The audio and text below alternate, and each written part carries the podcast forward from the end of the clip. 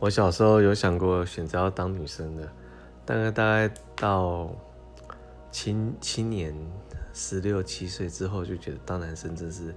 太方便了。那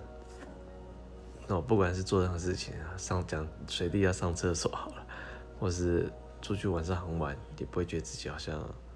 会相对于女生来那么危险。然后到了二十几岁吧，那时候比较接触。比较多女性主义的一些呃思想啊书籍什么，然后对性别认同部分就觉得有些转转变思考，就觉得蛮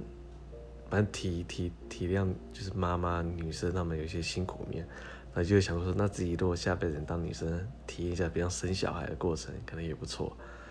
那就现在来讲，我就觉得其实这是上天帮你决定的嘛，反正就